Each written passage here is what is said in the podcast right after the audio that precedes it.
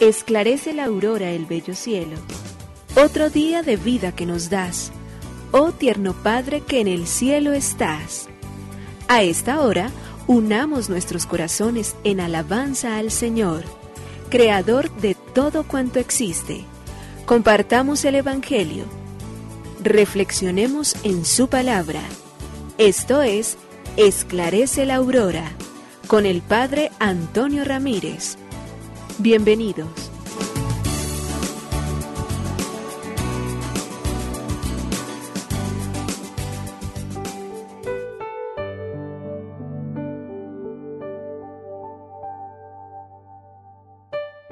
Con los muy buenos días, hoy martes 19 de abril del año 2022 continuamos celebrando nuestra inmensa alegría de la Pascua. Continuamos dándole gracias a Dios por habernos regalado el don maravilloso en el cual nuestra vida tiene entonces un sentido muy superior a aquella solamente del hecho de existir sobre esta tierra, de cumplir unas misiones, de ir, de venir, de comprar, de vender.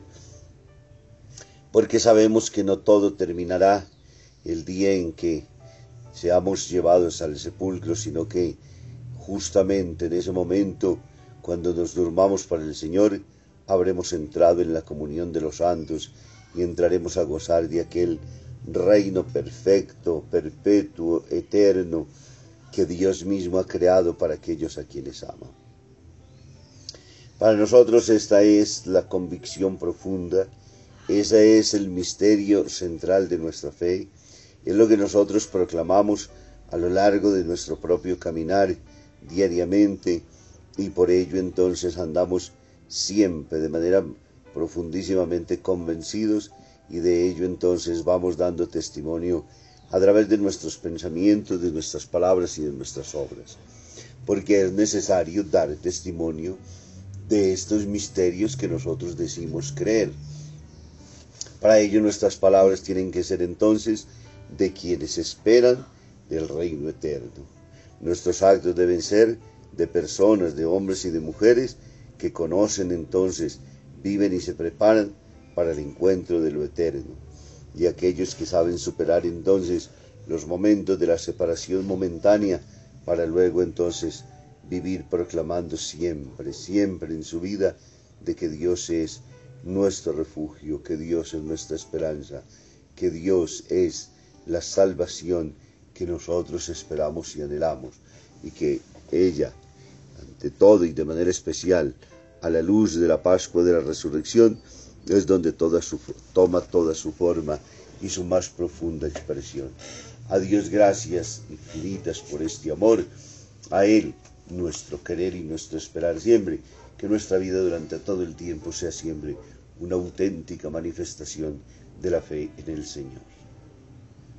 Por ello le decimos gracias, oh Señor, Creador del universo. Nos unimos a la Iglesia Universal que ora. Esclarece la aurora el bello cielo, otro día de vida que nos das. Gracias a Dios, Creador del universo, oh tierno Padre que en el cielo estás Nuestras voces unimos al concierto que el universo eleva ya en tu honor.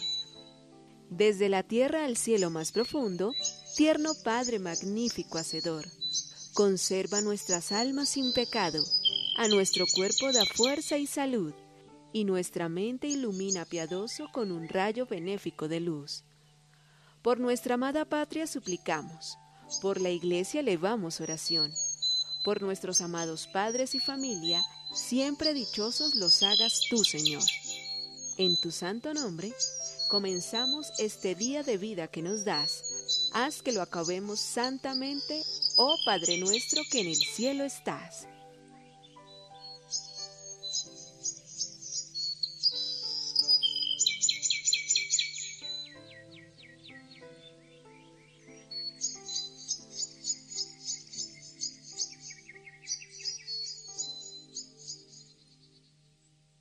por los síntomas. Un día Pepito se puso enfermo y su mamá le mandó que se quedara en cama, que ella iba a llamar al médico. Mientras no llegaba el doctor, le dio un libro sobre la creación de Adán y Eva para que lo leyera. Después de un rato llegó el médico y le preguntó al pequeño, ¿Dónde te duele, Pepito? Y señalando las costillas le dice, ay doctor, aquí me duele mucho, creo que voy a tener una esposa. La Biblia nos refiere la creación de nuestros primeros padres y lo hace a través de formas populares y poéticas. Adán hecho del barro de la tierra y Eva de la costilla de Adán. Pero ambos son frutos del amor infinito de Dios. Ese es el origen de todos los seres humanos, hombres y mujeres, y igualdad de principios e igualdad en dignidades.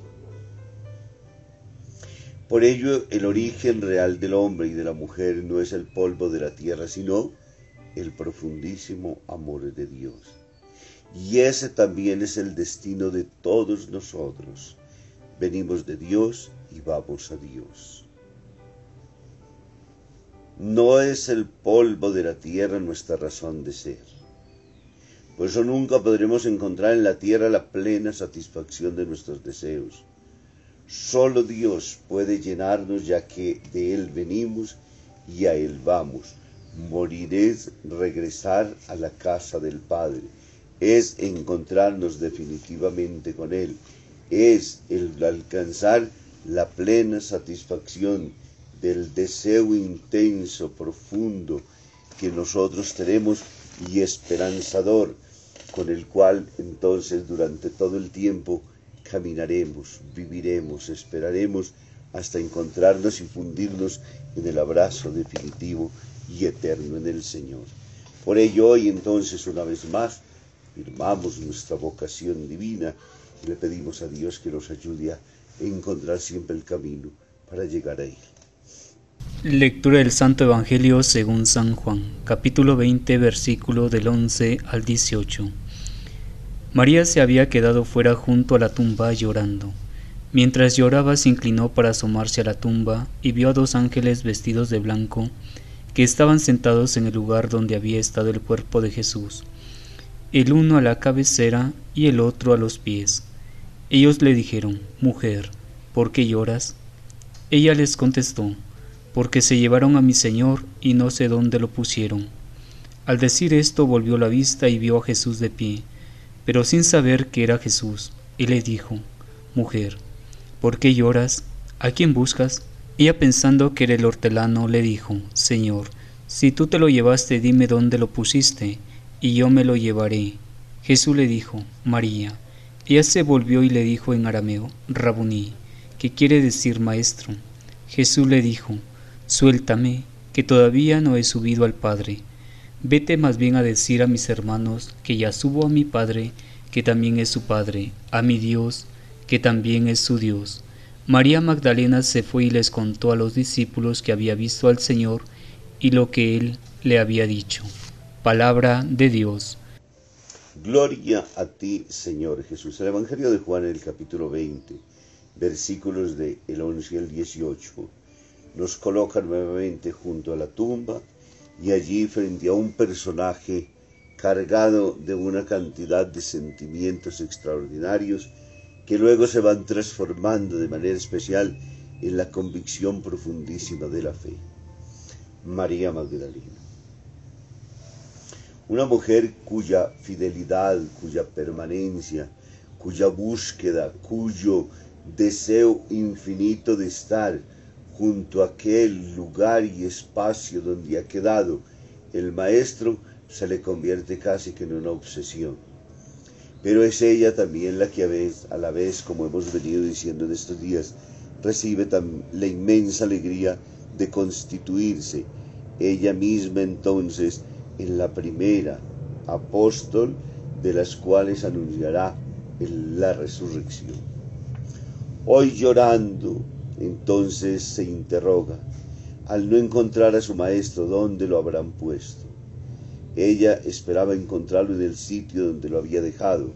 Dios no se queda porque no mide con nuestros propios sentidos y pensamientos, sino al contrario, totalmente como el espíritu es inquieto y se revela como él le parece bien.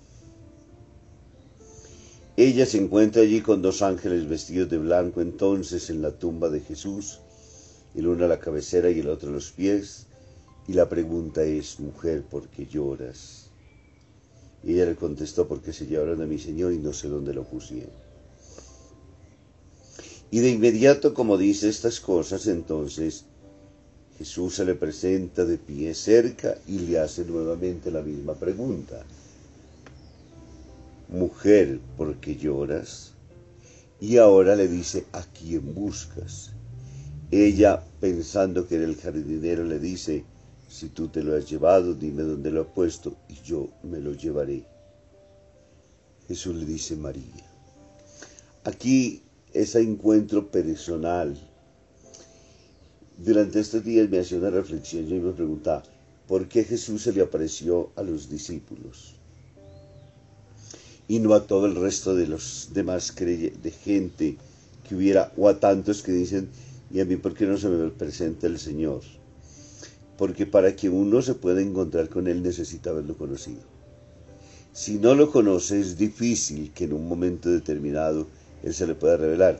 Cuando uno va a la funeraria, y conoce el difunto, dice que quedó igual, su expresión le quedó de tal manera. Pero si yo no lo conozco, pues finalmente termino por decir sencillamente que no sabía absolutamente nada de él.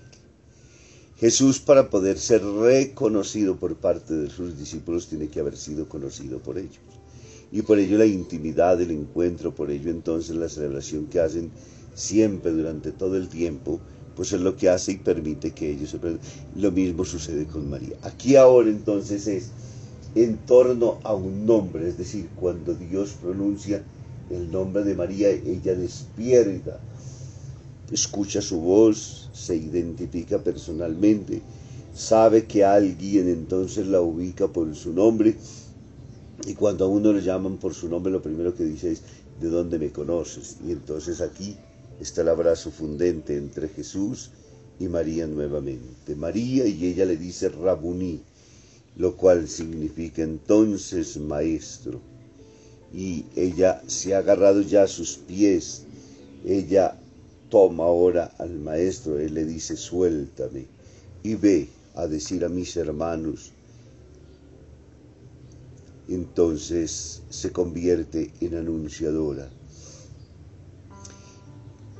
esa noticia maravillosa que ella misma lleva a sus discípulos, a los hermanos de Jesús, a quienes él mismo utiliza el término ve a decirle a mis hermanos, enciende el fuego en el corazón de ellos y hace que las cosas cambien.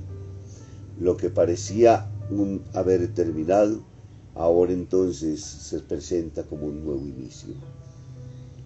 Y será la luz de la gracia de este Espíritu del mismo con el cual María reconocida, María, Rabuní.